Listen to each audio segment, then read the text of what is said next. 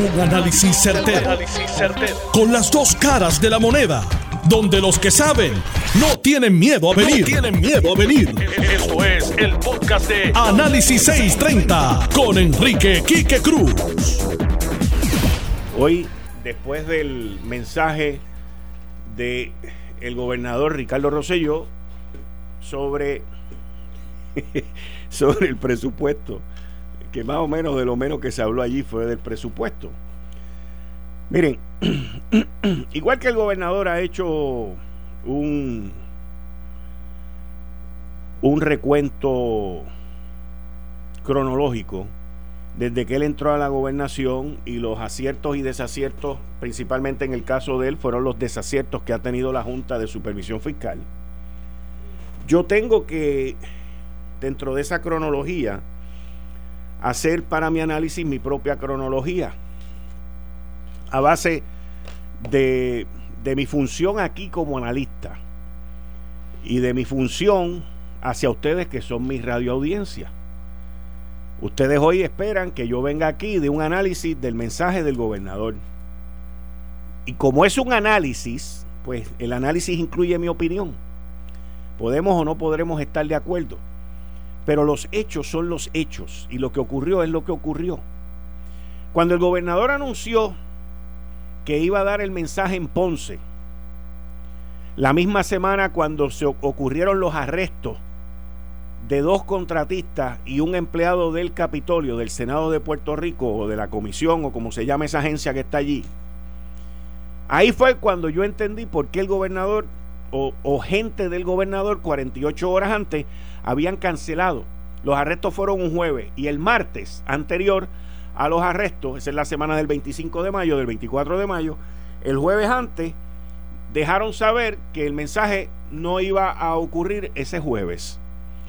Y yo lo dije y lo puse por escrito en mi columna la semana pasada que al gobernador le había tenido que llegar una información para dos días antes de los arrestos cancelar ese mensaje y luego hubo un silencio y de momento, ¡pap! se presentaron con este invento de ir para Ponce. Yo no estaba de acuerdo, entiendo que ese mensaje se debió haber llevado a cabo en el Capitolio, al igual que tampoco cuando Alejandro lo dio por televisión, tampoco estuve de acuerdo. Y al igual que con Aníbal, con Sila, y con los últimos gobernadores, Luis Fortuño, que hemos tenido, el mensaje de presupuesto a veces se ha convertido en, un chihichija. Lo mismo que acusan los populares es lo mismo que ellos han hecho anteriormente. Yo me acuerdo cuando Aníbal, para mí uno de los más memorables fue cuando Aníbal Acevedo Vilá dio un mensaje que anunció que le iba a poner un, sobretecho, una, una autopista encima de la Valdoriotti de Castro. ¿Ustedes se acuerdan de eso? Yo recuerdo eso. Y aquello era un proyecto espectacular. Pues eso no quedó ni en el dibujo de, de Tío Nobel. Y ahora el gobernador pues anuncia que lo va a hacer en Ponce. Y yo personalmente entiendo, número uno, que estaba mal. Número dos, que debe haber sido en Capitolio. Número tres, me dañaste el domingo porque me tengo que sentar a las 5 y media de la tarde, interrumpir mi día, a ver, el, a ver el mensaje, iba a decir el anuncio, pero a ver el mensaje, para venir con ustedes aquí a analizarlo. El mensaje, pues sí, terminó siendo un mensaje político. El mensaje terminó siendo no del presupuesto, pero de la cronología y de los ataques que el gobernador le hizo a la Junta de Supervisión Fiscal. Pero desde un principio, desde un principio, uno se daba cuenta para dónde era que iba el mensaje. Uno se daba cuenta de que los populares habían cometido un enorme error. De que el Partido Popular Democrático completo había erráticamente decidido no participar. Porque ya estamos camino a las elecciones del 2020. Y obviamente los populares sabían, al igual que los legisladores independientes, que tienen una responsabilidad con estar allí, sabían que esto se, se iba a basar sobre la campaña.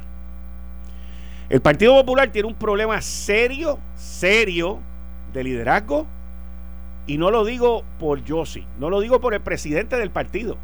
Porque el liderazgo a quien le toca, de verdad, de verdad, de verdad, es a los candidatos y a los cinco candidatos que van a presidir ese partido. Porque si ellos esperan a que se dé la primaria, que es en junio del año que viene, para asumir su rol de liderazgo ante el Partido Popular Democrático, van a tener un serio problema. Por lo tanto, si tú eres candidato a la gobernación, si tú eres precandidato a la gobernación, ese liderazgo tú lo tienes que demostrar desde ahora. Ese liderazgo tú lo tienes que exhibir, tú lo tienes que vender, tú lo tienes que enseñar desde ahora. No después que tú sometas la candidatura ni nada de ese tipo de cosas. Y ayer fue un día en donde estos cinco precandidatos del Partido Popular Democrático a la gobernación perdieron lo que yo entiendo fue la oportunidad once in a lifetime, la oportunidad de su vida. El gobernador sabe que los policías están bien molestos y bien dolidos con él. El gobernador lo sabe. Y comienza el discurso con un reconocimiento a la policía de Puerto Rico y a los maestros. Y a la misma vez le pide un aplauso a todos los policías que obligadamente estuvieron allí. Entonces habla sobre la nueva metodología para este presupuesto. Y habla de las tres áreas importantes del presupuesto, que son la policía, con la seguridad pública, la educación y la salud, incluyendo las pensiones. Y presenta un número que son 9.624 millones de pesos. Eso es un dron de billete, by the way. Eso es un dron de billete. Los recaudos del gobierno están aproximadamente como mil millones de dólares por encima de eso. Pero también tenemos que ver que dentro de esos 9.624, durante los próximos 3, 4 meses, hay unos dineros subsidiados por el gobierno federal para la salud. El dinero en la caja para pagar las pensiones y cubrir los compromisos como política pública. Y ahí es donde comienza con los ataques en contra de la Junta de Supervisión Fiscal y la declara como que han sido un obstáculo. Y entonces dice algo que hasta cierto punto es una media verdad, que los de la Junta se desaparecieron después de los huracanes, que dan datos incorrectos y propuestas no viables con estudios no certeros. ¿Y qué pasa? Que el gobernador entonces comienza a hacer un repaso histórico cronológico desde 1977 con la deuda. Y dentro del Partido Popular, a quien único le mete ahí un medio chajascazo, porque supuestamente pues le dejó las arcas vacías con menos de 300 millones, es a Alejandro García Padilla. Pero no hace mucho en contra ni de Alejandro ni de los populares, porque ni los, ni los menciona después. Los ataques van completos hacia la Junta, incluyendo contra Noel Samot.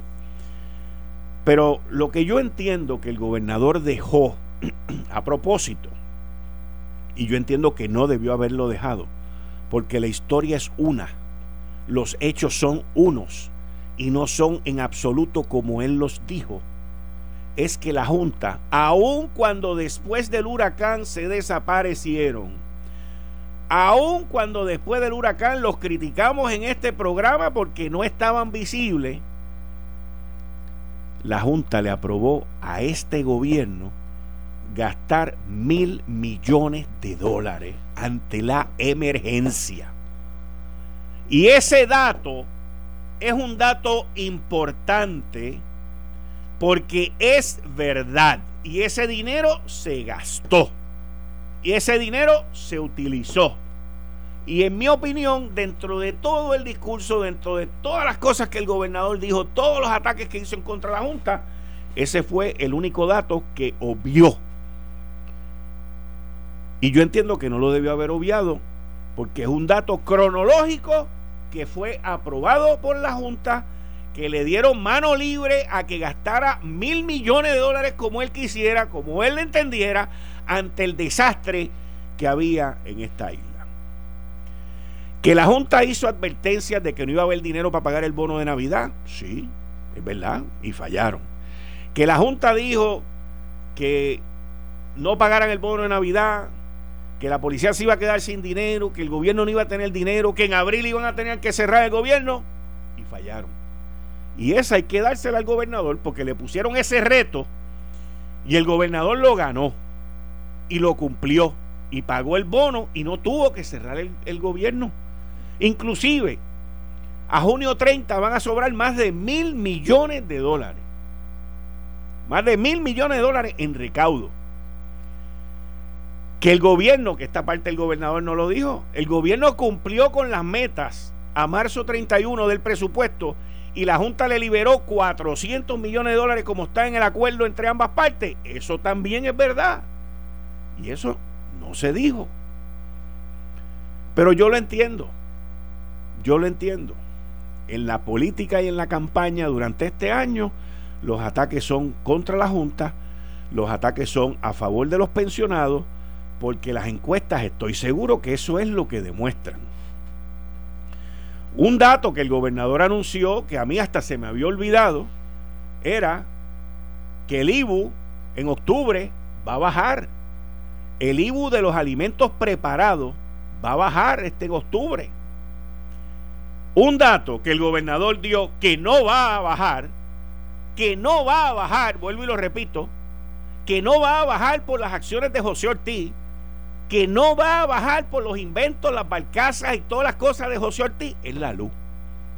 Si la luz baja, no va a ser por las barcazas, porque vamos a estar saliendo del monopolio del cartel del petróleo al monopolio del gas natural. Y la luz, como único está bajando ahora, es porque el petróleo se está cayendo y precipitando. Al final, el gobernador invitó a todos, como si aquello fuera un meeting bien político, bien montado, que lo fue, a unirnos porque la unidad de Puerto Rico será el triunfo de todos, y los convocó. El gobernador, bien interesante, y esto es un dato al final de lo que según lo estaba escuchando, bien interesante, en este mensaje tuvo la oportunidad de, enseñar gráfica y de tener audiovisuales que anteriormente no había podido tenerlos o compartir la pantalla y la escena con las gráficas, con la deuda y cómo estaba Puerto Rico. Este mensaje fue un mensaje muchísimo mejor que el que dio en el Capitolio de estado de situación y este mensaje, en gran parte, excluyendo la parte de los presupuestos, de los, de los dineros, fue un mensaje que yo lo vi como que más de situación, de cómo fue que le entregaron el gobierno, de cómo es que ha subido la deuda y de las cosas que él ha logrado en esta administración. Los populares cometieron un gravísimo, pero gravísimo, pero gravísimo error. ¿Quiénes fueron los grandes perdedores de el espacio vacío que dejaron los populares. ¿Quiénes fueron los grandes perdedores? Definitivamente que el liderato del el Partido Popular lució fatal, fatal. Y en mi opinión, los cinco precandidatos que están corriendo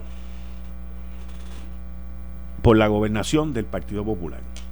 En mi opinión, esos cinco fueron los grandes perdedores, además de el liderato del partido. Pero dentro de esos cinco candidatos, hay unos que pierden más que otros, porque por las posiciones que ocupan, y quizás gente pensaría que la más que perdió fue Carmen Yulín, no fue Carmen Yulín tampoco fue Zaragoza. Perdieron, son perdedores,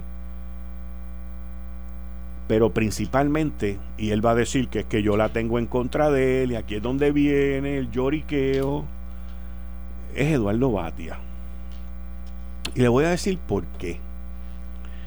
Eduardo Batia hoy anunció su candidatura oficialmente como por tercera vez a la gobernación por el Partido Popular Democrático. Por tercera vez. Él escogió el día después del anuncio del gobernador, al cual él no fue, al cual él declaró como inconstitucional, para entonces presentarse como una alternativa ante los populares de que él es el que viene a transformar, como dijo hoy, el Partido Popular.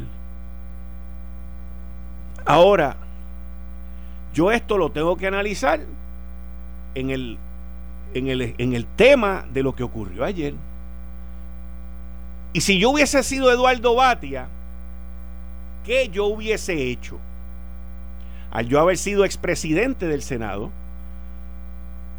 al yo ser precandidato y al yo tener que volver a lanzar mi campaña porque la campaña no arranca, ¿qué yo hubiese hecho? Yo hubiese hecho un acto de valentía que me hubiese quedado con todas las primeras planas. Yo hubiese ido allí ayer solo me hubiese sentado. Y cuando llegase el pico del anuncio del gobernador, que el gobernador está allá arriba a 30 mil pies, ya creyendo que ganó las elecciones del 2020, diciendo, los invoco a unirnos todos en... E-". Ahí yo vengo y me levanto y digo, permiso, Bere, no, no, un momento, explíqueme esto, explíqueme aquello, que me declaren fuera de orden, metan mano, que me manden a sacar, metan mano, pero yo me hubiese quedado con el show allí. Porque para eso tú tienes que tener una cosa que se llama bodrogos.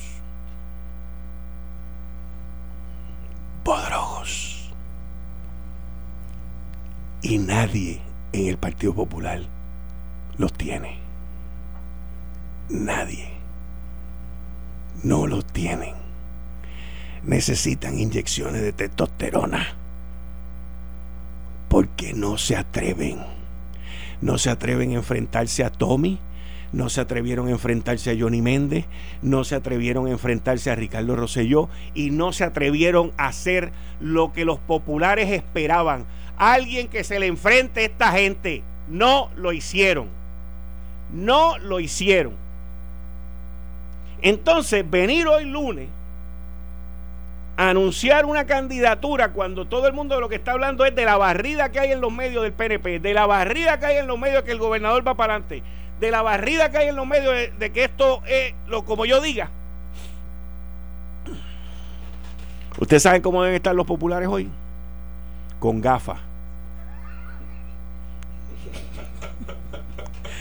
Los populares hoy deben estar con gafas para que no los reconozcan para que no sepan que son populares. Porque ese líder, esa persona, ese paladín de los populares no existe. No existe. El gobernador los ignoró. Los ignoró completamente. Mencionó a Alejandro por los 300 millones de pesos que le dejó en el banco, más nada. Y ahí es donde está el problema. Y por eso es que mi columna en el periódico El Vocero, que no va a salir mañana, va a salir el miércoles, porque mañana viene algo más grande que mi columna en el periódico. Y me dijeron que me estaban moviendo para el miércoles. Y el título de mi columna del miércoles se titula PPD. Dos puntitos. Repito, PPD, dos puntitos. Partido de llorones. Porque le tienen pánico. Y cada vez que tienen que enfrentarse a algo, agarran el bate, la bola, el guante y no dejan que nadie juegue. Lo hicieron en el plebiscito del 2017 y ayer volvieron con lo mismo. Así que vamos a ver. Eh, estás escuchando el podcast de Noti1. Análisis 630 con Enrique Quique Cruz. Conmigo hoy, Omar Marrero. Omar, bienvenido a Análisis 30. Muchas gracias por estar aquí. ¿Cómo tú estás? Muy bien, gracias, Kike. Saludos a ti y a ese público que siempre te sintoniza. Gracias por la oportunidad.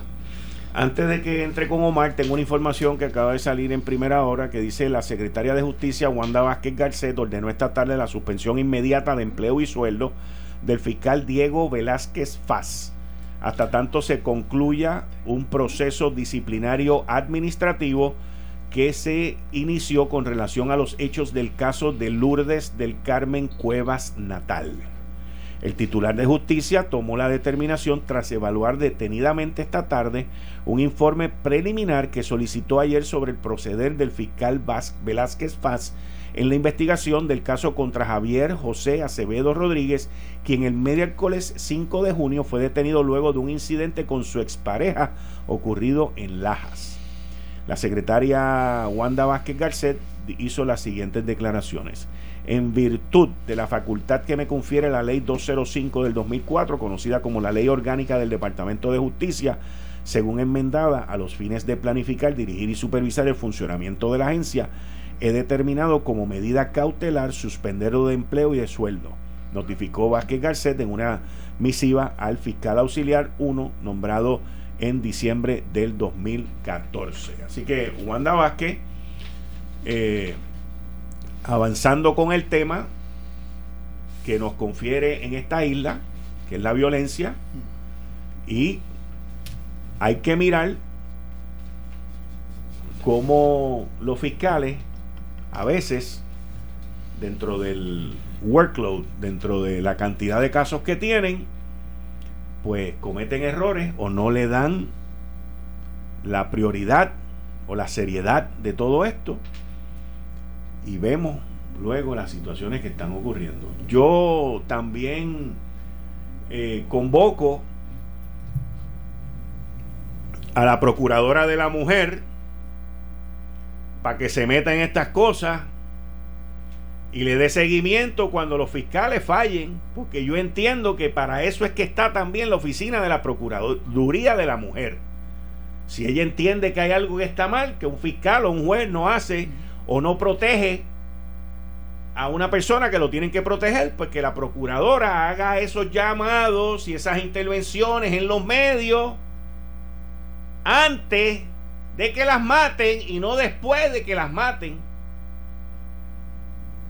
Wanda Vázquez fue procuradora de la mujer y entiende el proceso. La procuradora de la mujer que está hoy en día debería también de entender la urgencia y la situación que estamos pasando en Puerto Rico y velar por ser más proactiva y menos Bienvenido, man. Muchas gracias, Kike. Gracias por la oportunidad de algo, ¿verdad? Eh, te puedo asegurar que todos nosotros eh, en el gobierno tenemos una función, ¿verdad? Y tenemos que asegurar que tenemos el compromiso más alto para con esa función y, y ¿verdad? no empecé a las vicisitudes que se ha tenido el trabajo, yo te puedo, te puedo señalar que tanto la secretaria Wanda Vázquez como la secretaria Ceboria son dos féminas que están sumamente comprometidas con el servicio público también y con sus funciones. No empecé ¿verdad? las vicisitudes que se enfrentamos, que nos enfrentamos todos como un equipo eh, a los retos que tenemos como Puerto Rico. Pero aquí estamos, así que gracias por la oportunidad. Yo creo que el mejor ejemplo fue el ejemplo que dio el gobernador en el día de ayer, eh, cuando de una manera valiente, de una manera certera, repasó no todo, no todo los retos que hemos tenido durante los últimos eh, dos años, eh, o un poquito más casi ya, porque desde antes que llegáramos a, la administración sabíamos los retos a los que nos íbamos a enfrentar, particularmente en renglón fiscal y renglón económico. Así que tuvo la oportunidad, tuvo esa valentía de repasar eh, todos esos aciertos, como también aquellos desaciertos que han tenido entes como la Junta de Supervisión Fiscal, donde una y otra vez se han enfocado en lo que nosotros entendemos que es lo que le corresponde al gobierno de Puerto Rico, que es sentar las prioridades. Ayer tuvimos la oportunidad de escuchar a un gobernador donde por primera vez no solamente saca ¿verdad? El, el, el mensaje fuera de la área metropolitana, que yo sé que en algún momento dado fue una controversia, pero más que allá el simbolismo que representa de poder comunicarse con su pueblo, de sentar un presupuesto ¿verdad? fundamentado en unas prioridades claras, seguridad, salud, educación, y hacia eso vamos a estar trabajando.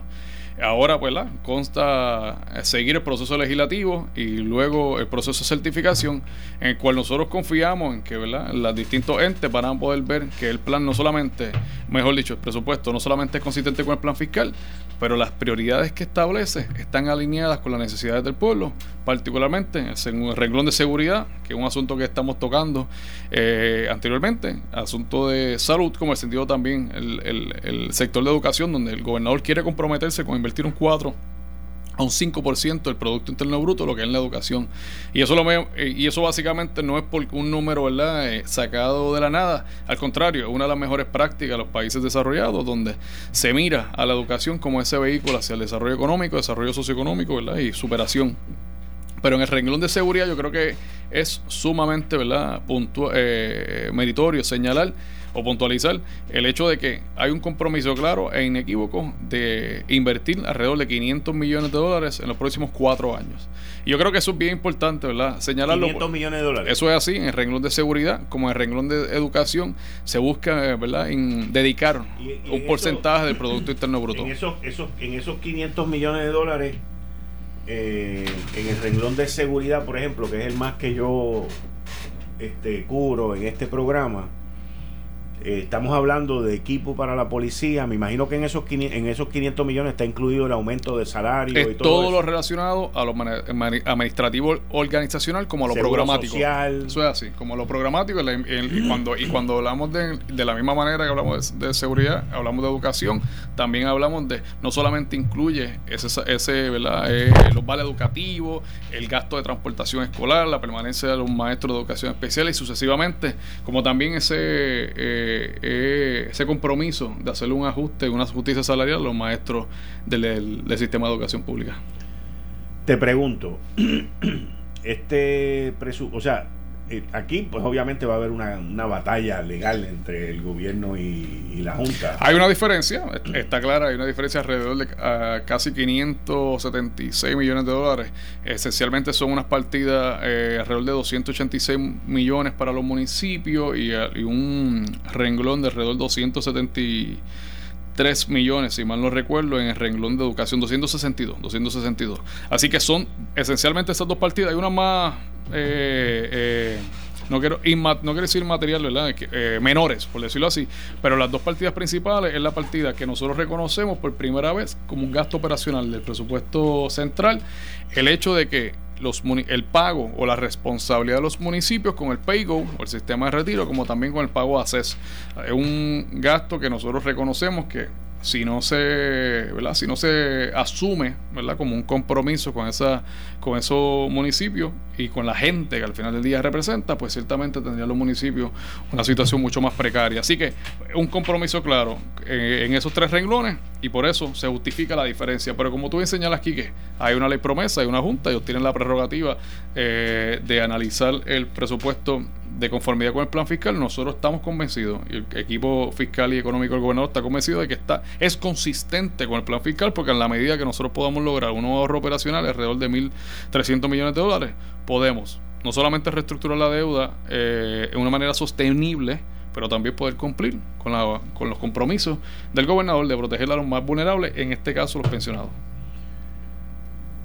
Este, ¿cómo, ¿Cómo se justifica, pregunto, un aumento en los fondos en el Departamento de Educación cuando todos los números van hacia la baja en términos de estudiantes, escuelas y gastos? Porque si tú tienes una reducción en tu base de clientes, pues puedes gastar más, pero justificar 500 millones de dólares más es un poquito difícil. O sea, ¿cómo, ¿Cómo encaja eso? El gobernador mencionó en su discurso que era para los, los eh, cubrir las necesidades de educación especial y otras transportación escolar, transportación escolar, educativo. Al final y los vales educativos, pero, y, y, todo eso está bien, pero estamos hablando de mucho dinero en un departamento que en los últimos 5 o 6 años ha perdido el 50% de sus clientes y el, y el presupuesto no está al 50%.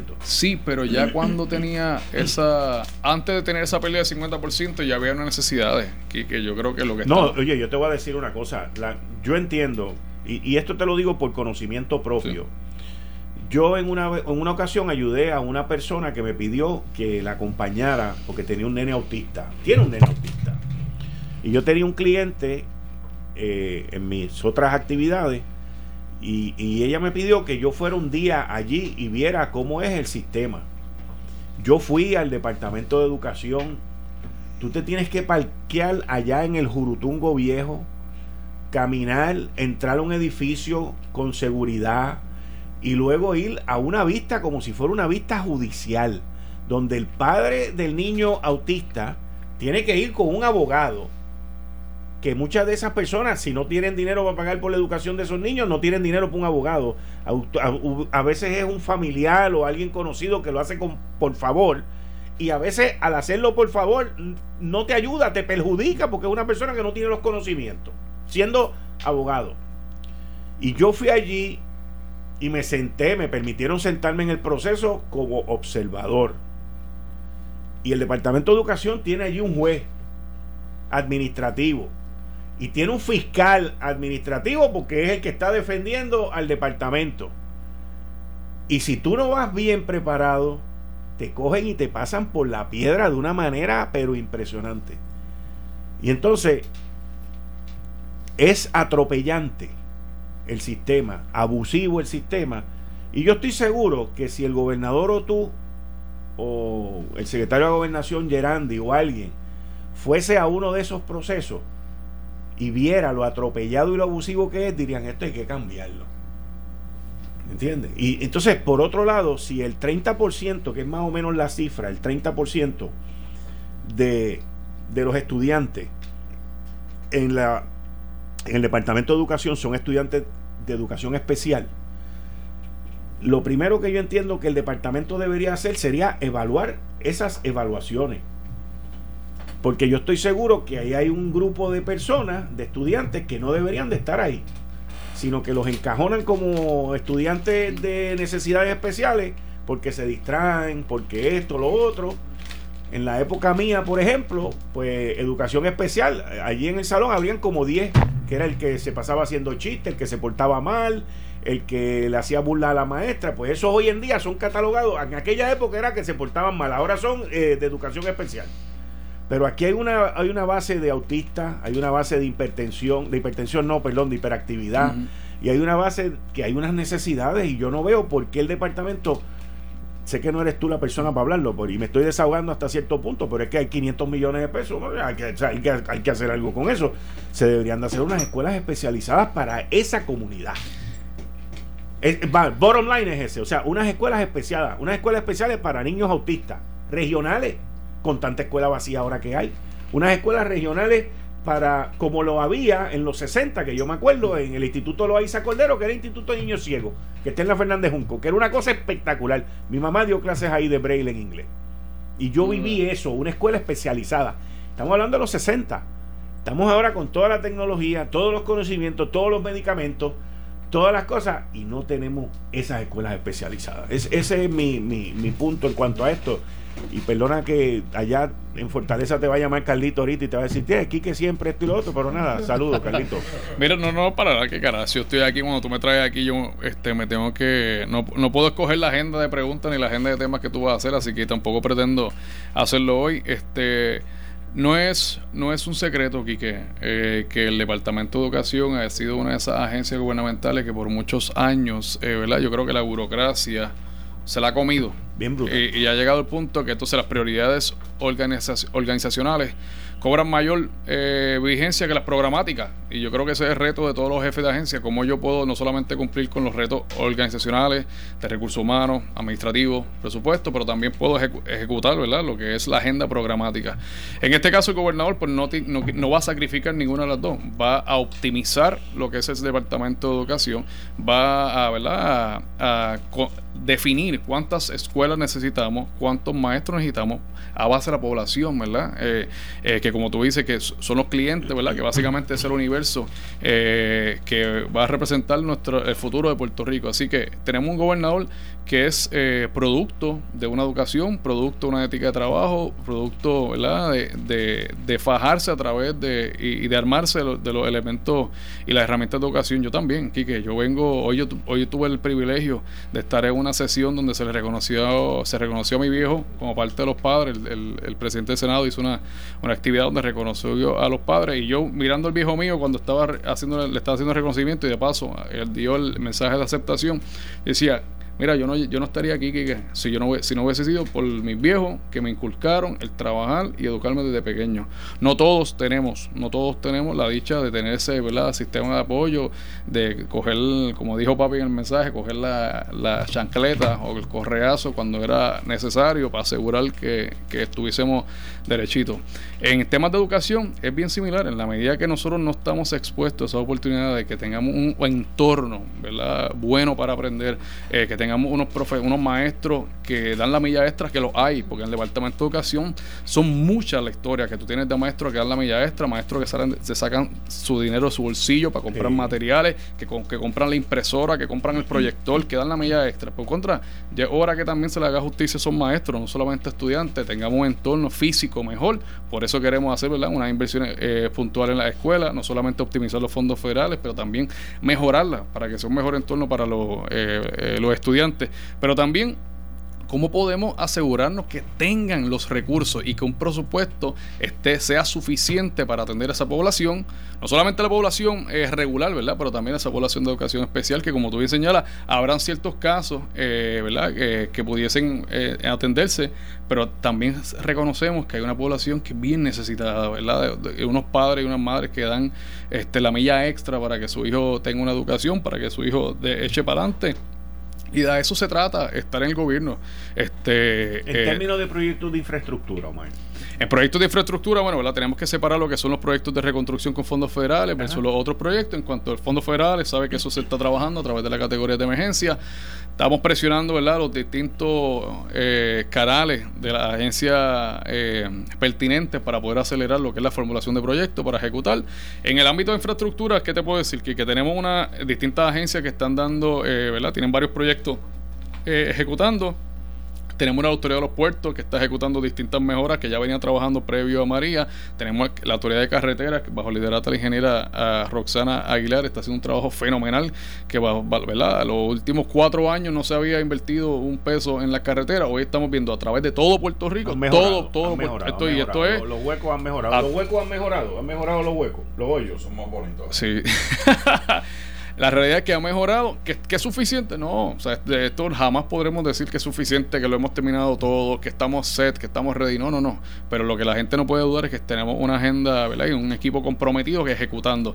Yo, eh, cuando íbamos a Ponce, todos aquellos que tuvieron la oportunidad de visitar la ciudad señorial, podían ver desde el momento que se pasaban eh, Cabo, empezaba calle y bajando por el monumento del Jíbaro, entrando a Salinas, cómo esa carretera ya se había pavintado, cómo ha mejorado. Eh, que es suficiente, no, y por eso seguiremos trabajando para asegurar que todos esos proyectos se ejecuten. En el ámbito de alianzas público-privadas, ya proyectos un poquito más complejos, tenemos, ¿verdad? Seguimos trabajando con la concesión del proyecto de transmisión y distribución. El gobernador nos puso más presión ayer cuando dijo que para final de año eh, tenemos que tener adjudicado ese proyecto. Es el itinerario, así que estamos corriendo con el itinerario. Proyecto en el renglón de acueducto, estamos esperando las propuestas a final de, verano. Estamos para los contadores. Para los contadores. Ese proyecto estamos trabajando también paralelamente con AFAF para la reestructuración de la deuda. Noticias bien positivas en ese, en, en ese, renglón. El proyecto de puertos marítimos, ya estamos en, a final de junio también recibimos las propuestas marítimas, eh, por propuestas las finales, perdóname, las propuestas finales. Básicamente ese es para la concesión de los puertos de crucero, los puertos marítimos en San Juan. Eh, un proyecto que estamos ya evaluando las propuestas que las recibimos la semana pasada fue el proyecto ATM, un proyecto que ya venimos trabajando, un proyecto bien complicado porque distintos estos proyectos de APP no es un proyecto que eh, genera ingresos suficientes para ser autosustentable, así que es un proyecto que tenemos que trabajar eh, de forma cautelosa con el mercado para que el mercado pueda participar. Así que lo bueno es que recibimos las propuestas y seguimos trabajando varios proyectos, son 10 proyectos que estamos trabajando, también estamos trabajando proyectos de aeropuertos regionales, la concesión, este, así que tenemos proyectos de concesión para asegurar ¿Y inversión privada. De eso que tú acabas de mencionar, se espera que estén para finales de este año. Así eso estamos trabajando aquí, que tú sabes que estos proyectos de APP, yo sé que las personas dicen, otra oh, mal, pero ¿dónde están las APP? ¿Dónde están? Eh, ¿verdad? Los procesos de APP no solamente son complejos, porque se tratan de ¿verdad? activos públicos que se piensan concesionar o privatizar por un plazo, eh, ¿verdad? un largo plazo, pero también tiene la complejidad que uno depende del, del interés del mercado, depende de los proponentes, depende que el proponente tenga la información suficiente para entender el negocio que está asumiendo, porque si no le entiende, ¿qué significa? Que nos lo va a cobrar más caro, porque así funciona el mercado. Pero al final del día estamos tenemos varios proyectos trabajando en ese renglón, proyectos de infraestructura, eh, va a haber grúa, District Life abre este año, ese es el renglón de distrito, porque me preguntan de todo, pero siempre se lo pide a distrito. District Life eh, abre 2019, tenemos otro proyecto en Valle Urbana que ya se adjudicó, estaremos anunciando próximamente. Centro Convenciones está haciendo ¿verdad? un eje, este, eh, un, un dínamo, básicamente en lo que es el desarrollo inmobiliario, y también tenemos, viene una conferencia de prensa bien buena de distrito prontamente, donde básicamente hacemos una rendición de cuentas total. Eh, estás escuchando el podcast de Noti1. Análisis 630 con Enrique Quique Cruz. En línea telefónica tengo al licenciado Iván Colón de Constellation, que recientemente salió, que el comisionado de seguro había tomado unas decisiones que la Corte... Iván, buenas tardes, bienvenido a Análisis 630. Buenas tardes, Quique. Buenas tardes. Qué bueno estar siempre en tu programa. Muchas, gracias, muchas gracias. ¿Qué ha pasado? ¿Qué ha dictaminado la Corte? ¿Qué ha sucedido con Constellation Health Insurance? Pues míralo, para ir al grano, el tribunal apelativo, bueno, el viernes pasado el, el, el tribunal emitió una orden por solicitud de la oficina del comisionado para liquidar a Constellation y el tribunal le dio una orden temporera de liquidación, ¿verdad? No, no, ese término no se entiende bien, pero eso fue lo que, lo que ordenó el tribunal. Ahora, en el día de hoy, hace unos minutos atrás, el tribunal apelativo revocó esa determinación del tribunal de primera instancia y paraliza todos los procesos que se estaban llevando en contra de Constellation. Obviamente esto es una tremenda noticia para todos nosotros y más importante para los afiliados de Constellation que la oficina del comisionado dejó desprovistos de servicio. Al comisionado le molesta que le digamos esto, pero esta fue la realidad, los dejaron desprovistos de servicio. Pues esto, esta decisión del tribunal apelativo nos pone otra vez en la posición de volver otra vez a obtener el control que, nos quitaron el viernes, despidieron a todos los empleados, cesaron todas las operaciones. Es a rayo, de verdad, sí, el viernes. eso, el viernes pasado ellos votaron a todos los empleados, desconectaron todos los sistemas, de, básicamente trataron de desmantelar la compañía de forma expedita gracias a que existe justicia en este país, pues, un tribunal apelativo nos dio la razón, dejó eso sin efecto. Yo te puse, te envié una copia de esa decisión este, a, tu, a tu celular, pero de, de todos modos, a lo que vamos es que, queremos y vamos a trabajar bien fuerte en nosotros eh, iniciar un proceso de, de, rehabilitación que hemos estado pidiendo por años, a ver si no, esta vez ahora la oficina del comisionado nos da esa oportunidad y podemos encaminar a Constellation en el camino que se necesita, que, es la presencia de una aseguradora de Medicare Advantage netamente puertorriqueña, que es lo que, necesita este país. Entonces, ¿qué, qué ocurre ahora? ¿El, tribunal apelativo hoy saca esa orden? ¿Fue hoy? Fue esta tarde, sí. el tribunal apelativo saca una orden que revoca al de primera instancia lo cual entonces le otorga a ustedes que, eh, o sea, ¿qué hiciste con las computadoras? ¿Qué hiciste con los empleados? Pues, pues, ¿Qué, pasa con la gente, con las tarjetas? ¿Qué, qué pues, pasa? en este momento estamos comunicándonos con los abogados del comisionado para obviamente de forma ordenada volver otra vez a restablecer todos esos sistemas, volver a restablecer la cubierta de los afiliados, hacer las cosas que tenemos que hacer para, para que ningún afiliado se vea afectado por esa decisión nefasta, ¿verdad? Pasada que hicieron el viernes, pero que ningún afiliado se vea afectado por eso y poder restablecer los servicios lo más pronto posible. Ese, ese es el propósito que tenemos ahora a plazo inmediato, a plazo inmediato. Pues Iván, muchas gracias, estamos aquí a tus órdenes. Gracias, Quique, por la oportunidad y siempre a tu orden también. Bien, muchas gracias. ¿Lograste sí, le, seguimiento? ¿Que yo? Ok. Bueno, eh, dándole la bienvenida a Daniel Machete Hernández, por ahí anda Héctor Torres también. Y con nosotros se encuentra Mayagüezano o casi casi mayagüezano. Corozaleño mayagüezano. Ve, ve. Pablito Rodríguez. Ah, ¿tú lo Pablito conoces? Junior. Ah, de hecho, ese hombre es una estrella en Mayagüez. ¿De verdad? Seguro que sí, de los más queridos. Pero usted es Ese es el Mayagüez, amigo doctor. que usted quiere tener cuando usted sé. vive en Mayagüez. Lo tengo aquí. Y tiene algún accidente, usted quiere ser amigo de Pablito. Doctor Pablo Rodríguez Ortiz. Es correcto, Pablo Rodríguez Ortiz. ¿Y usted es de Mayagüez Bueno, entonces? yo soy corozaleño, Corozal. pero a los cuatro años nos mudamos, el viejo se mudó para Mayagüez, Ajá. así que estuvimos ahí toda mi vida, me crié. Así soy un corozaleño Su mayagüezano. papá fue rector interino del colegio de Mayagüez cada vez que el colegio tenía problemas. Ah, Como cuatro Él era veces. el salvavidas del ¿De colegio verdad? Mayagüez.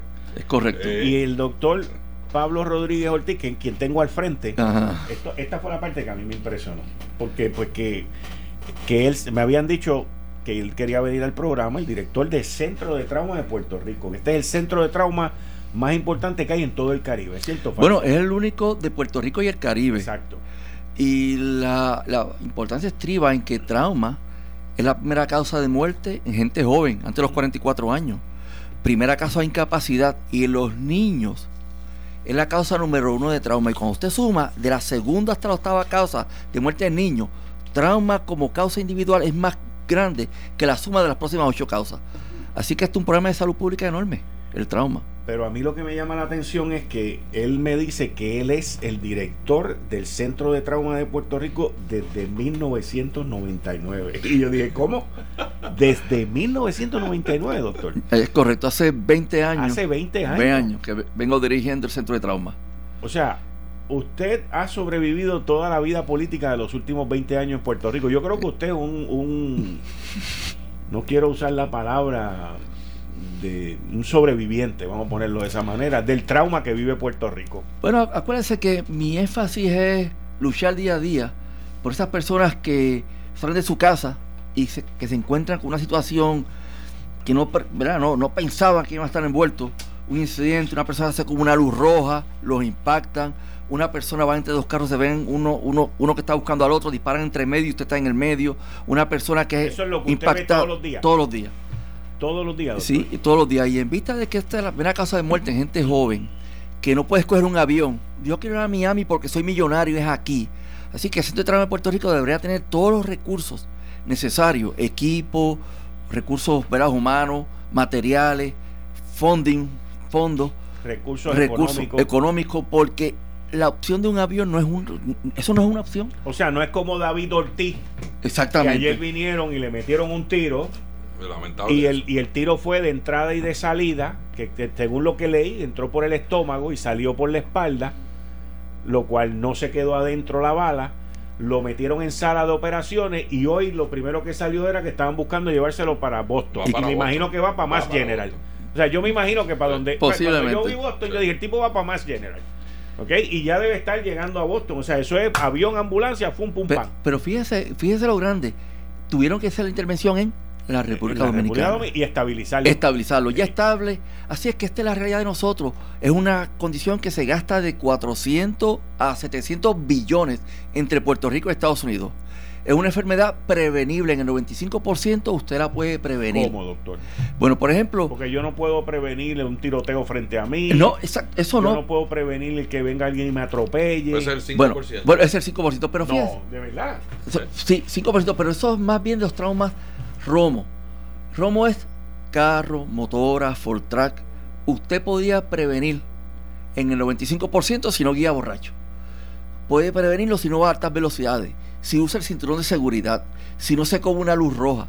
Así que esos eventos está estudiado, 95% Si factor humano. Si es un casco. Si no usa los, los Ford Track, usa para los campos, no en las carreteras. Porque ese vehículo está destinado para usarse en los campos, no en las carreteras. Así es que si no se siguiera las reglas, se puede prevenir. Y esos estudios sobre estudios, 95% el trauma romo es prevenible. El penetrante, como usted, usted dice, no. Usted va en la carretera, se zafa un tiro, está en Plaza de las Américas, suelta un tiro, usted está en el medio, usted no puede prevenir eso. Pero los incidentes de trauma romo, caídas, motoras, Ford Track, carro, son prevenibles en el 95% de las veces. Ustedes, el centro de trauma de Puerto Rico está en el centro médico. Es correcto. El centro médico tiene varias instituciones. Ajá. Tiene cardiovascular, tiene el oncológico, tiene el pediátrico, hospital universitario y una de las dependencias la, y que la tiene. sala de emergencia esa que tiene allí. Y la sala de emergencia que atiende mucho dolor de abdomen, problemas de gente que tiene problemas de CDA. Pero a los de los tiros los llevan allí a la Entonces, sala de emergencia. Lo que pasa es que entonces dentro de esas facilidades, de la de sala de emergencia. de, sala de, de- de lo que es el centro médico, Ajá. hay una institución que es el único hospital que tiene lo que se llama ASEN, la Administración de Servicios Médicos, que lo que atiende es trauma. Nosotros nos dedicamos a trauma. Cuando Puerto, el pueblo de Puerto Rico duerme por las noches, trauma está despierto. La gente que trabaja conmigo se queda en el hospital. Yo mañana estoy de guardia. Yo mañana salgo de mi casa a las 6 de la mañana y me quedo toda la noche, abandono a mi esposa, a mi familia y estoy toda, toda la noche. Y cuando llega un paciente accidentado, en 15 minutos, los que trabajan conmigo, yo mañana tengo que estar al lado del paciente. No estoy en mi casa. La gente que trabaja conmigo está allí porque trauma hay una hora dorada. La gente muere, el 50% muere a la primera hora. Si usted no está al lado la del primera hora. la primera hora, Que no es un call. no, no es un call. y. Es allí. Y déjeme decirle algo. Primera y segunda, segunda hora, el 80% de las personas mueren en las primeras dos horas. Si usted no está en el sitio con las personas capacitadas y todos los que trabajamos somos facultativos de la Escuela de Medicina, tenemos canas, tenemos los boards de la especialidad, nos hemos dedicado a trauma. Allí es más que trauma. Una persona con pulmonía no la atendemos allí. Tiene que tener pulmonía por trauma. Así que tenemos tres intensivos, 22 camas. 22 camas. 22 nada camas de intensivo. Son De suficientes, intensivo. doctor. Bueno, hacen falta más camas de intensivo. Tenemos 69 de este de intermedio. Y, y- y- y yo, he to- yo me he topado con situaciones de que una vez la persona sale del, del trauma, me imagino yo, o sea, pero está allí embaratado o lo que sea, pero una vez sale tiene que moverse, ¿verdad? O sea, tienen que moverlo. No- nosotros, obviamente es un proceso de desde que llega a malo hasta que lo vamos estabilizando, hasta que lo sacamos al piso, hasta que lo enviamos para la casa o un centro de rehabilitación, rehabilitación. terapia física.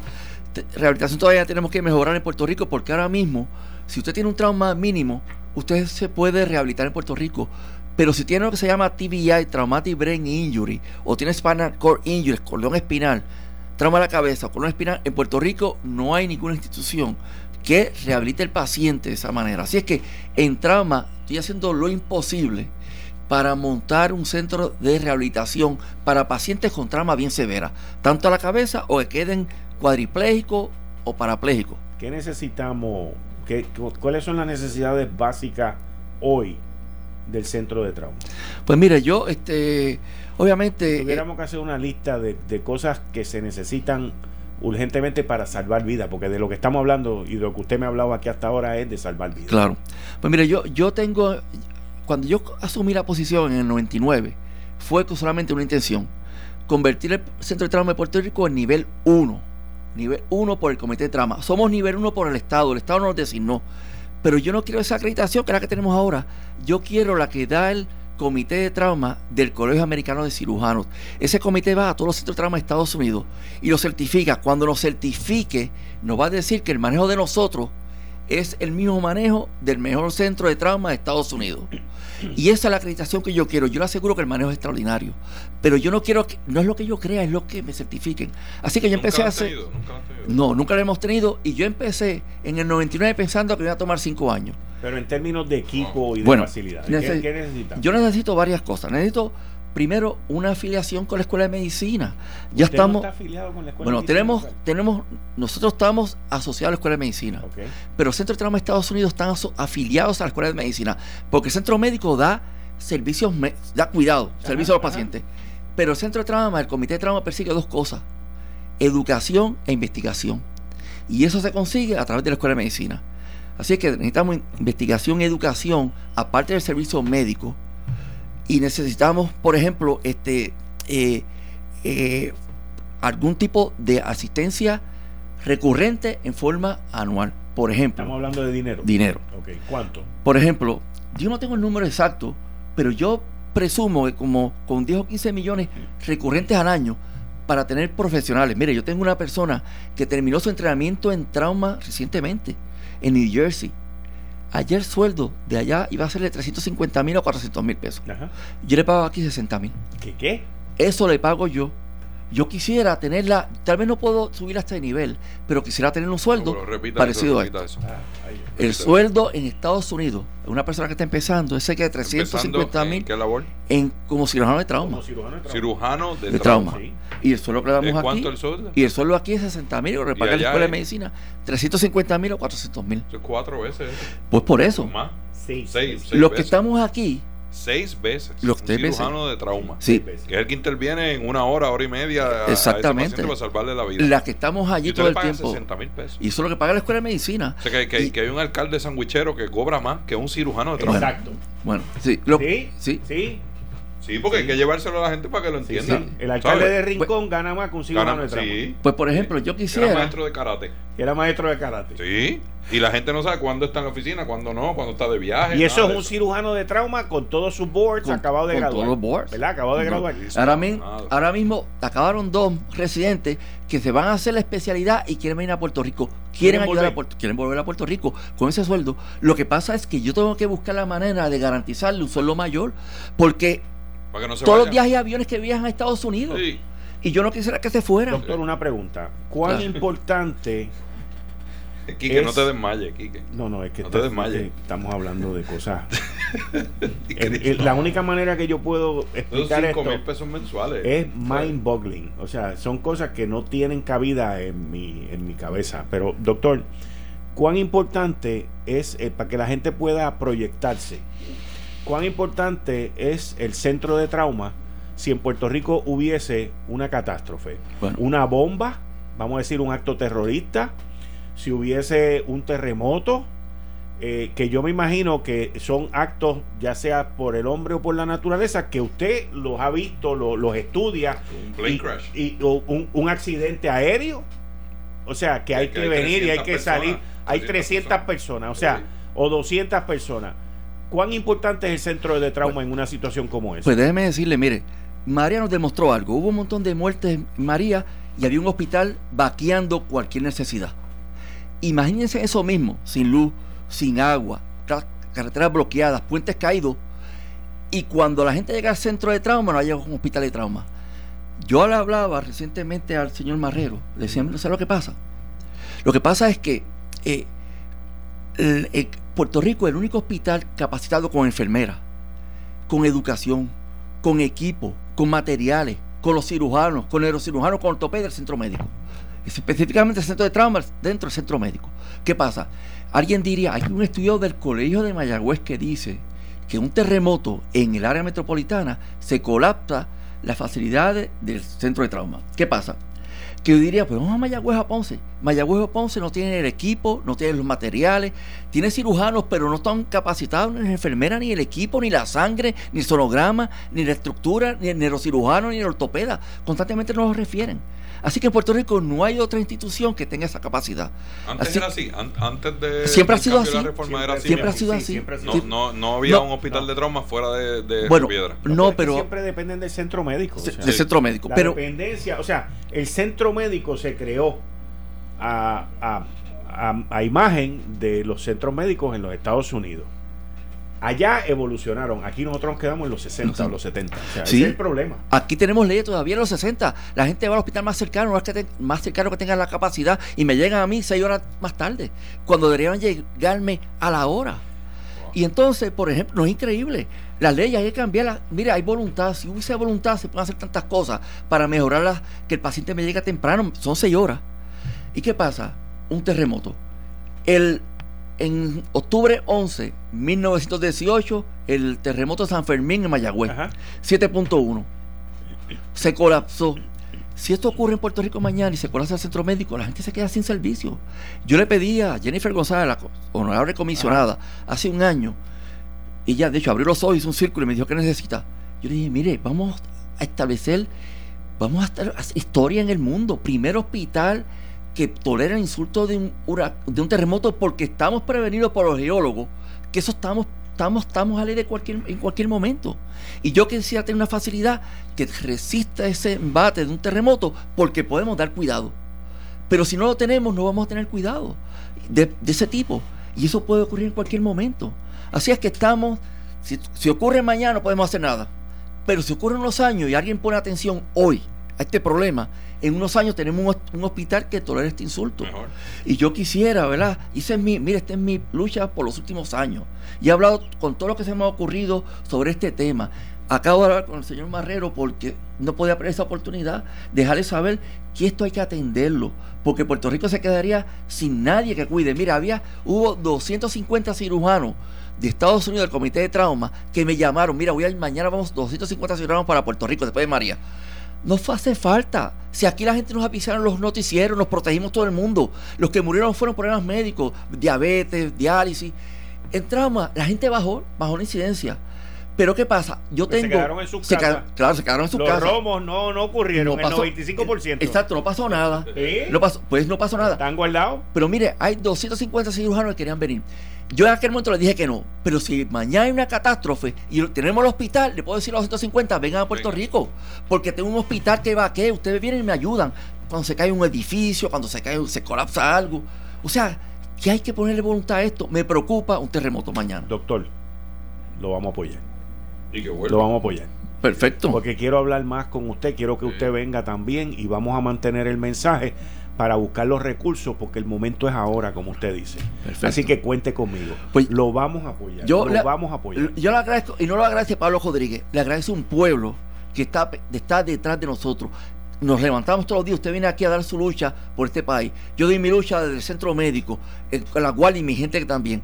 Yo creo que en este momento ese pueblo está pendiente de lo que usted pueda asistir, lo que yo pueda asistir. Lo vamos a ayudar. Pues muchas gracias. lo vamos a ayudar. Yo, yo quiero hacer una reunión con usted cuando usted pueda. Perfecto. Sentarme, mirar bien lo que usted está buscando y mirar todos los puntos necesarios para poder llevar el mensaje a las distintas áreas y poder lograr lo que usted quiere lograr, porque lo que usted quiere lograr es en beneficio para todos nosotros. En caso de que alguien tenga un trauma o hay una catástrofe, porque no estamos listos. No estamos, no estamos listos. Muchas gracias. Por sus hijos, los nietos, de tuyo de todo Puerto Rico. así mismo es. Muchas gracias. Pues muchas gracias. gracias no se me vaya, que voy, a, voy ya mismo. Eh, estás escuchando el podcast de Noti1. Análisis 630 con Enrique Quique Cruz. Quiero mandarle un saludo a el director ejecutivo de la Autoridad de Puerto que nos escucha y es tremendo director ejecutivo, Anthony Maceira. Anthony, tú eres el más, tú eres el, el máximo, Anthony, tú eres el máximo. Grábame, grábame, porque el otro amiguito tuyo no dice esas cosas de ti. Grábame. El mejor, el mejor director que ha tenido Puerto este cuatrenio. Exacto. Anthony Maceira y ha, mejorado ha, mejorado y ha dado cátedra como secretario de Asuntos Públicos. De verdad que está haciendo un tremendo trabajo de comunicar también y de meterle caña cuando hay que meter caña. De verdad que es tremendo profesional. Así que el pana tuyo ese que tú vas para allá no dice esas cosas de ti por las mañanas. Así que ya tú sabes. Bueno, machete, háblame de. Háblame de, de los populares, brother. Están a fuego, papá. ¿A fuego? A fuego, papá. ¿A fuego? A fuego. Están llorando. Ay, es que no nos cubren.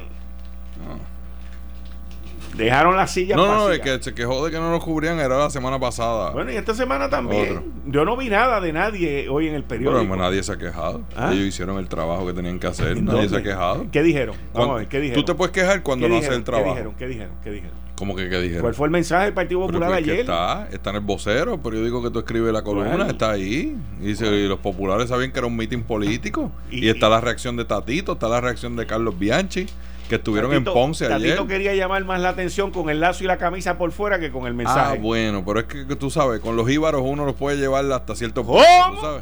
¿Cómo? Eh, Héctor el Marrón Torre, bienvenido. ¿Cómo estás, Héctor? Aquí, ¿Tú llegaste a oír el mensaje del gobernador? No, eres loco, esa mierda. Cuéntame, Dani, cuéntame. Pues, ¿Qué quiere que te cuente? Fuera de la camisa por fuera y el lacito, ahí yo no, no, puedo trabajar con eso. Tú sabes, uno llega hasta cierto punto. Pero fuera de eso, yo creo que Tatito sacó la cara por el Partido Popular. ¿Cómo es que dicen en la plaza? Se hallaba bello.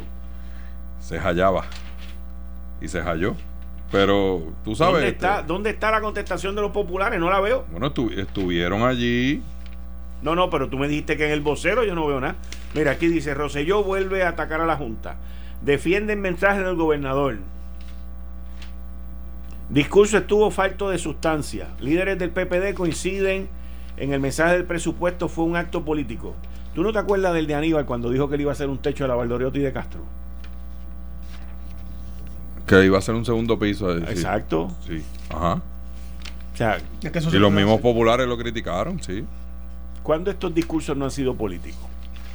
No, pero una cosa es que hayan promesas que la gente puede interpretar como políticas y otra cosa es que tú invites a un meeting y lleves la gente allí de, la estructura del partido y te muevas del Capitolio donde era eh, el mensaje, donde se supone que fuese a ir a Ponce simplemente para hacer, hacer un show demostrativo allí. Yo, esto es precisamente lo mismo que llevamos semanas y semanas hablando. Son ideas que bien ejecutadas podrían funcionar, pero es que fallan en la ejecución. ¿En qué No hay, pues, pues porque alguien le pudo haber dicho al gobernador, hay que acercar esto al pueblo. En el Capitolio nadie quiere ir, nadie va, lo que hay son este 100 butacas allí. Necesitamos hacer un, un mensaje que lleve más gente y que, y que tenga acceso y que la gente se sienta en confianza de ir y que tú luzcas mejor, ¿verdad? Porque el Capitolio allí con sus paredes de mármol es un sitio frío. Pero tú sabes, Fuera de eso, la ejecución, la forma en que lo convocan, luego el, el, papelón que hacen con el montaje que hicieron con las luces, que se ven tres, tres cuatro fantasmas allí en, esa tarima, con las sombras completitas, con todo y podio detrás de él. nadie vio eso. Pero entonces la crítica es por la ejecución. no, no, no. no, no, no, yo te, yo te estoy, yo, te estoy diciendo porque es una, una, quizás una buena idea con una mala ejecución. O sea, es una mala ejecución. Que fue una idea llevárselo a Ponce. no que era una idea de acercar a la gente para que pudiera participar del, del, de, ese programa, pero esto es un mensaje que se supone que fuese ante la Asamblea Legislativa. Mire que radique el proyecto y que después cite a sus huestes a cualquier teatro que él quiera en cualquier parte del país y lo presente y presente allí su, su espectáculo y su discurso. Pero no puede tratar de combinar una cosa que no lo pudieron hacer porque no pudieron sesionar, porque la constitución no se lo permite. Le terminaron dándole la razón a Eduardo Batia la constitución no le permite sesionar. Hicieron una comisión. Lo que había ayer era una vista. era una vista. Eso era una vista de cualquier comisión de, de, de, de, la legislatura, en este caso una comisión total. Ellos hicieron una vista, se paró el gobernador allí, dio su show, dio su mensaje y lo que hizo fue pelear con la Junta. Allí no se habló de nada de números. a los populares. ¿Cómo? Los ignoró. Bueno, es que no estaban allí. Pues por eso te Porque no le podía prestar atención, pues estaban fuera. Pero y yo creo que cumplieron su propósito. ¿Estamos al aire? Sí. Ah, pues yo no lo sabía. Sí. ¿No te parece que la discusión amerita tu intervención? Siempre estás diciendo lo mismo. Pues, diciendo lo mismo de qué? Pues, pues sí que siguen haciendo lo mismo, siguen metiendo las patas en los mismos sitios.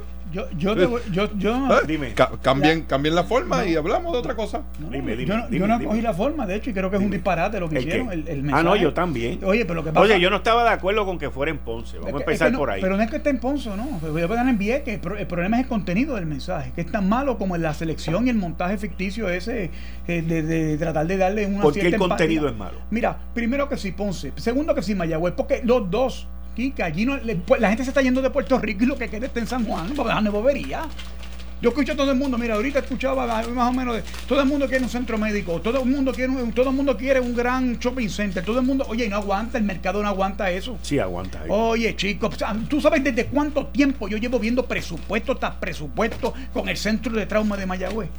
¿Y dónde te salen los chavos, Mientras no le quiten las partidas de contratos, de jauja a los amigos de la casa, eso no va a pasar nunca. Y la gente sigue apestada, por eso la gente no, no ni la madre que los parió. Estamos de acuerdo. Viene un político, se persigna, oye, se arrodilla y le jura por la madre que los parió que lo van a hacer cumplir y no se lo creen. Está bien, Héctor, pero el que, el que no lo hagan o el que lo dejen de hacer no significa que vamos a dejar de tocar el tema y de meter la presión. por eso. Porque cuando Tommy, la última vez que fue presidente, no ahora, la vez anterior que fue presidente, dejó el dinero asignado. 10 millones de dólares para el centro de trauma de Mayagüez. ¿Y qué hicieron con los chavos? Los usaron por otra cosa, los asignaron por otra cosa y no lo hicieron. ¿Y por qué no lo asignan el primer presupuesto y no en el último para que no se reasignaran? Bueno, está bien, pero... Chico, pero es que es el mismo cuento. Oye, los políticos siempre salen bien, Kike Arturo. Tú lo sabes que es así. Ese es el cuento de nunca acabar. Entonces vamos a hacerle un centro eh, de esto, vamos a hacer los centros judiciales, la teoría de vamos a acercar la judicatura al pueblo. ¿Sabes cuánto nos costó eso? No, hombre, no. Ah, y, y, y no, lo de la judicatura no. lo que vimos de la, lo que vimos de la judicatura este fin de semana que hizo la jueza tengo el nombre ahí aquí, Evian Martín Hernández, ¿sabes? que con un video pero yo te pregunto a ti. Bien brutal. dos chamacos agarran una motora, le atropellan a un policía y no le, no le quiere, Ah, no quiere ver el video, no quiere Seguro. el intento de No asesinato. quiso ver el video. No ¿Cuál es la quiso justificación ver, para no eso? lo quiso ver. Y, y el, y el otro que, que tuvo aquí a medio a, a todo el país mediodía, ¿ah? pendiente a que había secuestrado y había allí este encañonado a El los empleados de la, de la Federal Credit policía. Union. Sí, sí, está bien lo que fuera. Pero Una un persona policía. que estaba allí adentro, que todo el mundo lo vio, que lo sacaron esposado, lo montaron en una guagua, después resulta que salió libre porque no lo identificaron. Pero qué rayos es eso? Pues si todo el país estaba viendo las noticias cuando eso ocurrió. Pero como hay que no llenar la judicatura y los fiscales de, de jueces mediocres porque son políticos. No, y tú pides son- que den cuenta. y no son ¿Y nada. a quién le dan cuenta a los jueces en A este nadie. país? Ah, pues, Y pues ese es el problema. Mira, Ese es mira. el problema. Ese es el problema. Es ¿Cuál la es el nombre única de ese juez? profesión, es la única profesión que no da cuenta. Pero, Pero yo te- pe- pero, ¿por qué? Pero mira, ¿Por qué si son Rico- servidores públicos? Cobran de fondos públicos. la única Se deben a la ciudadanía. La administración de la justicia no es anónima. Eso no es anónimo. Eso era antes cuando iban los, los executioners de los, de los este, reyes a, a darle, este, tumbarle la cabeza allí a los, a los criminales. Iban con la cabeza tapada. Chicos, Ahora no. Está bien, pero mira, pero volviendo a esto, porque lo de los jueces los tenemos todos los días Eso para en hacer los Colombia. señalamientos, pero volviendo a lo que ayer, lo que pasó ayer fue un escándalo. En Ponce. Oye, eso es un escándalo. ¿Por qué? Oye, pero tú lo viste en la primera plana del vocero. El tiempo nos dio la razón. Tú una vil mentira. ¿Que el tiempo le dio la razón de qué? ¿De qué? Si él le mintió al pueblo en la campaña cuando proyectó una cosa que no la cumplió. ¿De qué? ¿Qué? ¿En qué le dio la razón el tiempo? Que me digan qué. Ah, que vamos a con qué si no pagas la deuda. Título 3 y la ley promesa es lo que te exento a ti de eso. Entonces el castillo de arena, pagaste el bono de Navidad, se te dijo. Por falta de consejo no fue. ¿Y qué hizo? Hizo lo que le dio la gana, pues ahora que aguante presión. Entonces ahora quiere unir al país en contra de los villanos de la Junta de Super Bat- Batman contra el Guasón en medio de la ciudad gótica a pelear. ¿Qué demonios es eso? Por eso es que no tienen poder de convocatoria y tienen que ir a Ponce a ver si alguien aplaude. Porque allá en San Juan no creen. Esto es un escándalo. El tiempo es una, una vil mentira. Pero está en primera plana. Es primera plana de un periódico de circulación general en Puerto Rico. Esto no es broma. No, es decir, primera plana es uno de los principales periódicos. Y mira la primera plana del periódico. Gobernador defiende su presupuesto y acusa a la. Junta de abusiva y errática. ¿Abusivo y errático quién? Pero si todo, este, la hoja de ruta se te dio. Y tú dijiste a principios de cuatrenio que estaba bien. Y que ibas a trabajar de acuerdo con la Junta. Ahora, como te. Ah, porque tenemos mucho dinero en el banco. Seguro, loco, pero no estás pagando a los deudores, a los bonistas. Por las disposiciones de la ley promesa que tú tanto criticas, que es la que dispone que aquí hay una Junta de Supervisión Fiscal para atender el asunto de las finanzas públicas, que están destruidas. ¿Gracias a qué? A sueños, mira, a castillos en el aire, hacer centros de trauma, hacer centros judiciales, a hacer sin los chavos. Yo no tengo problema, podemos hacer un centro de trauma en cada distrito senatorial. ¿Y la, y la grasa de dónde viene? Ah, seguro que sí. Y estoy de acuerdo que el domingo todos paremos y celebremos el Día de los Padres también. Estamos todos de acuerdo en eso. ¿Y qué hacemos con los que no tienen regalos? ¿Vamos a regalar los nuestros? A los que no tienen. Oye, porque hay, un, hay unos problemas. ¿Sabes que Roma no se hace en un día? Pero estamos quebrados. Tenemos una junta encima. La solución no puede ser. No, ah, la culpa es de aquel.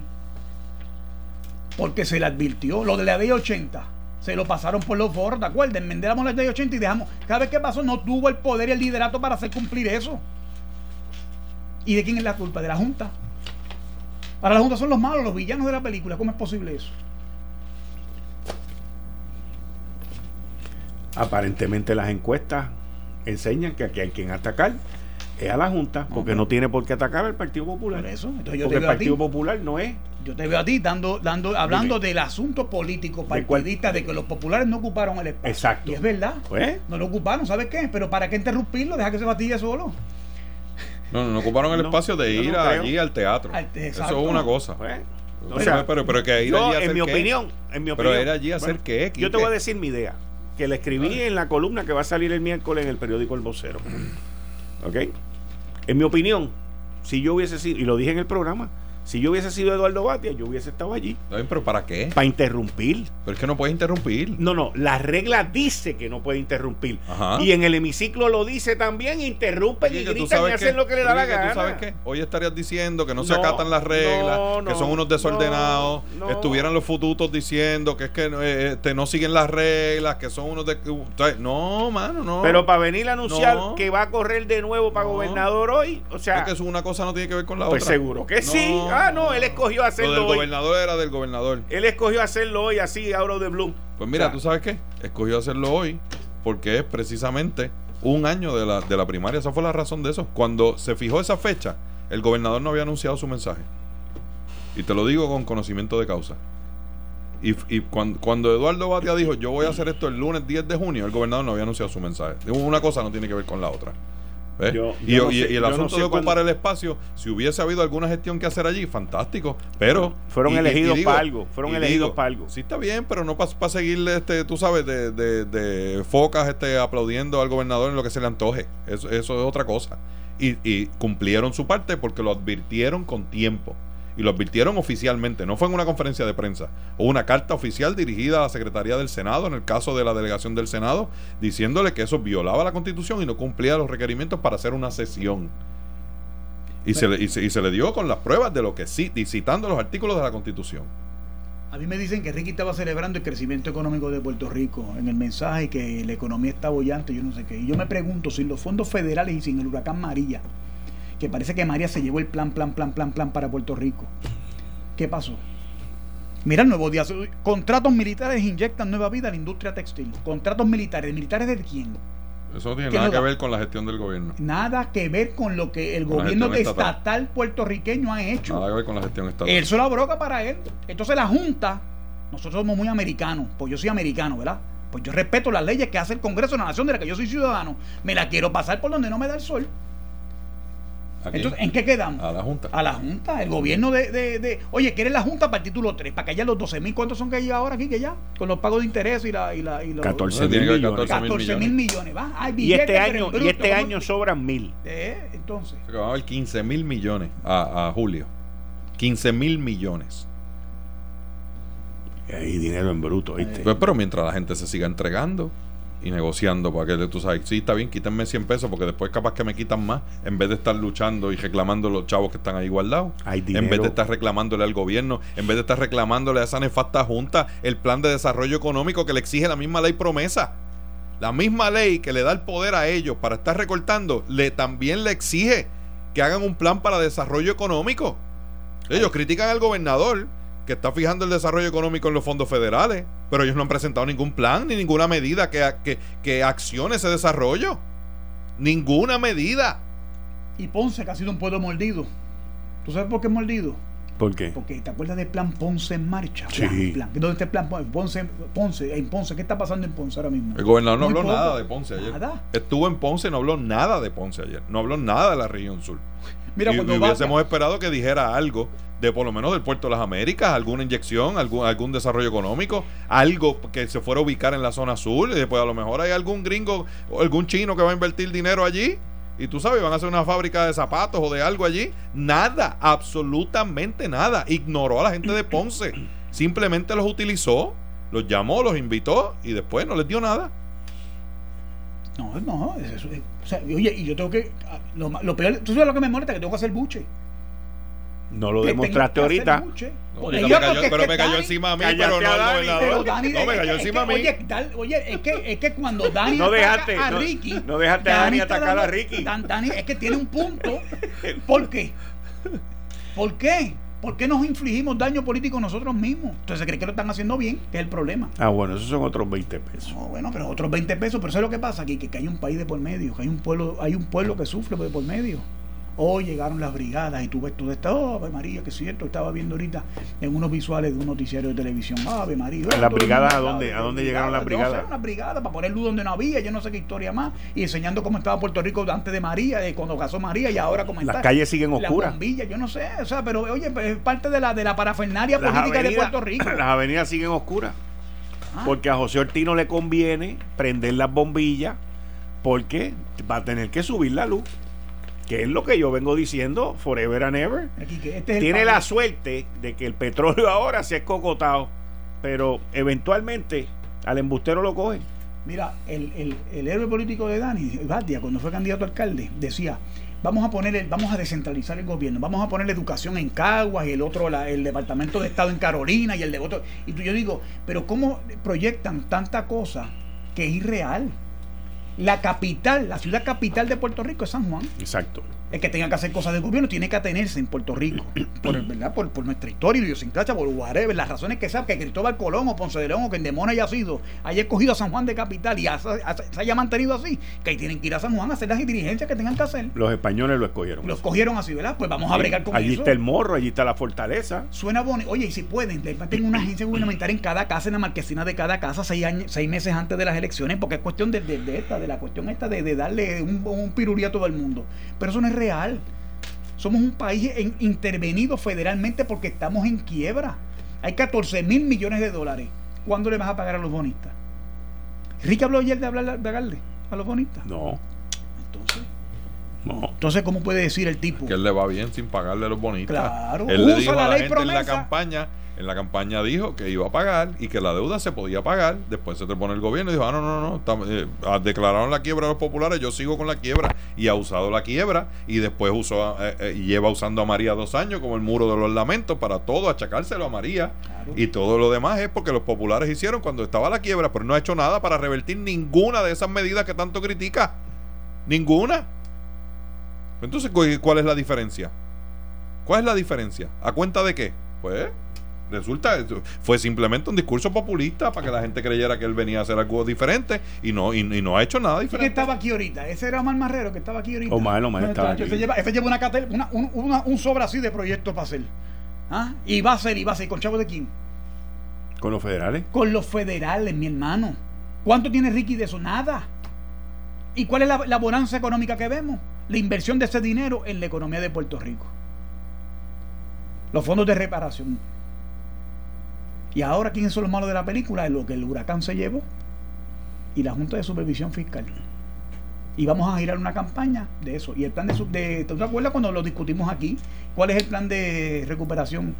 Que aquel que que, representa el gordito de la barba, que es el representante de Ricky en la Junta. ¿Cuál era el plan de recuperación? Oye, que los chavos de federales de María. Y cuando se acabe María. Y cuando se acaben los chavos. Que dependemos que cada cinco años venga Marino, pasa por la piedra los hermanos de María por nacer. No, no, porque lo que se supone es que tú agarres ese dinero en el proceso de rehabilitación y construcción y hagas una infraestructura que genere actividad económica que luego perdure después que esos fondos se acaben. La Junta dice que no va a ser así.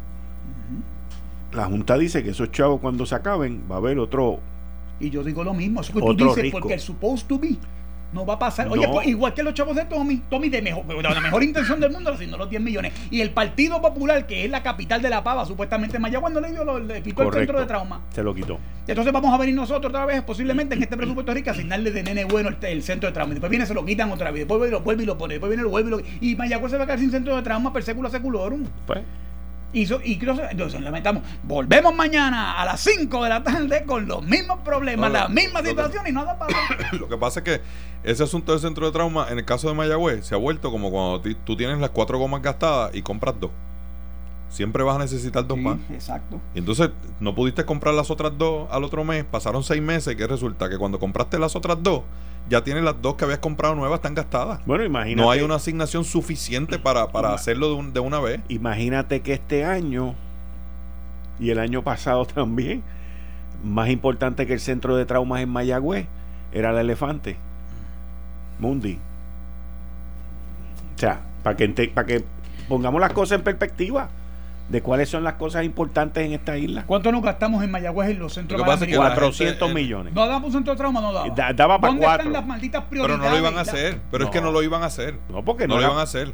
Porque y, no y, porque se celebraron los juegos, había unas carreteras, había unas facilidades deportivas, se hizo una piscina que necesitaba el colegio de Mayagüez. Si no, no se hubiese hecho nada de eso. Nada de eso, porque no lo iban a meter en el centro de trauma. Yo estoy seguro que si a José Guillermo le hubiesen dicho, te vamos a dar 400 millones de pesos, ¿dónde los quieres?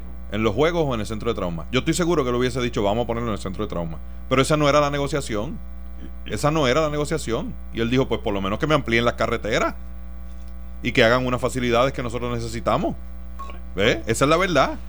Y entonces el asunto de, la elefanta no es simplemente la elefanta. Es que la verdad es que el oeste ha sido tan olvidado y le han quitado tanto. Y la gente del oeste paga las mismas planillas que, pagan los de Guainabo. Pero han sido olvidados por los dos Así, sí, sí, claro. Porque es que aquí la cosa la cosa la hacen los dos. Claro, pues lo mismo. Entonces se trepa el rojo y le compra dos gomas al carro. Y cuando se trepa el azul le compra las otras dos gomas.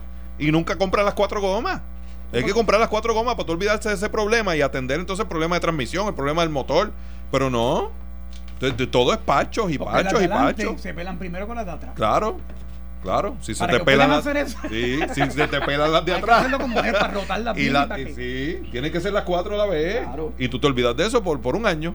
Pero no, cuando se te pelan las de adelante, compraste las de adelante y después tienes que comprar las de atrás.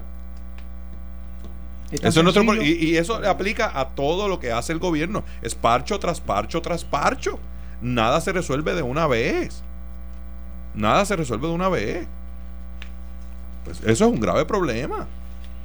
Bueno, le doy las gracias a los dos. Estuviste en whole hora y media. Y les prometo que el viernes no lo hago ni el lunes próximo tampoco. pero se los agradezco. Oye, pero el, asunto del centro de trauma yo creo que amerita que, el centro de trauma. atención. Aunque Héctor dice que no. Pero... No, yo prefiero que se lo metan al centro médico de Río Piedra primero y lo Bueno, estábamos hablando del centro de Río Piedra. Están allí, Héctor. Estamos hablando de Río Piedra. El centro de trauma está en el centro médico. Por eso. Sí, estamos hablando de Río Piedra. Río Piedra el centro, pero el centro, el centro de trauma y otras facilidades más. El centro médico de Río Piedra, que es el único centro supraterciario Estoy de acuerdo. Lo tienen abandonado. Estoy de acuerdo. Y de eso era que estábamos hablando. Y los abogados, ¿cuánto están cobrando? Y los publicistas y el, el y todas esas vainas que se hacen aquí para votar dinero, ¿dónde están? Y la impunidad reina. Pero mientras hayan cupones de alimentos y mientras el pueblo, oye, el pueblo alto no conspira, pero cuando haya dolor, entonces que pide todo el mundo a gritar. Y eso es lo que se trata esto. vemos el pueblo, Gracias, pueblos altos no conspira. Oye, ¿viste? Esa, está buena, sí, esa me gusta. Esa es la pidaria. Pueblos altos no, no conspira. Yo aprendí este fin de semana que porque la gente usa los teléfonos inteligentes, porque son más inteligentes que la gente que los tiene.